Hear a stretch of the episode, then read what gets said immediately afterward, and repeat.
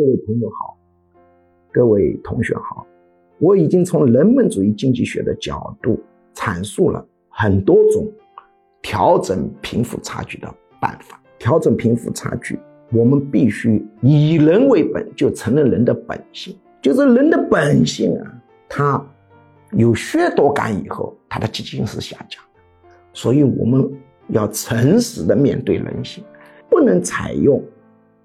通过企业所得税或个人所得税提高的方式来调整贫富差距，这样他创造财富的积极性也差了。当然，按照某些脑子思维固化的人，他认为一个企业家创造财富跟一个工人创造财富是一样的，这是不对的。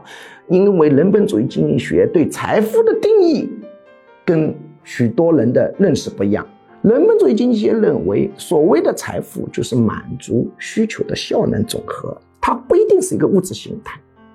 富人常常组织社会要素，满足人的需求，在这一点上抓得更准，所以他成为富人。所以不要轻易去打击富人创造财富的积极性，那么就要使用从消费端入手。我们举了很多例子，有人说。朱教授，你再举个例子，怎么调整贫富差距？还有办法？有啊，只要创新思维可以无穷无尽。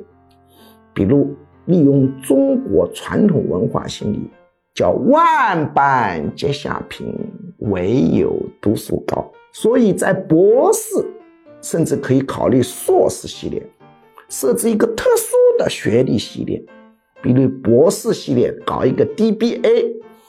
叫工商管理博士或者实用工商管理博士，这个是工商管理博士呢是不要全国统考的，全国统考就很难考进去了，各个学校自己考。每一个 DBA 博士学位，抽他两百万税或者一百万税，这个当然可以商量。很多富人混到一定程度以后，他的需求是升级的。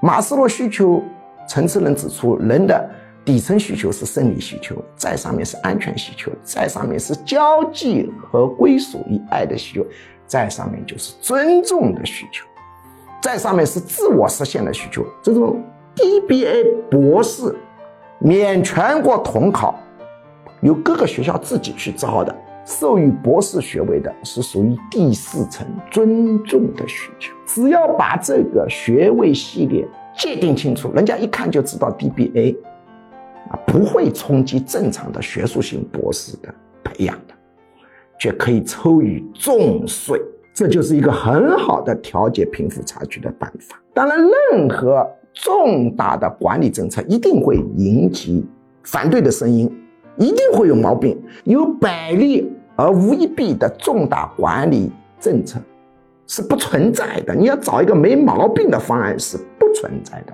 当然，我们。反对从财产税入手，从所得税入手，因为财产税是严重跟人的本性相违背的。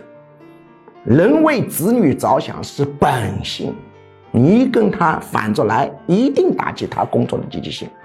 而且是国际上实践证明，财产税是征不到几个，因为他有太多的办法逃税了。那么，如如果你在征征集财产税，削夺感非常强。财产税，我这里财产税还包括遗产税，针对财产进行征税，这个呢，操作性很差。那么我们应该是什么东西呢？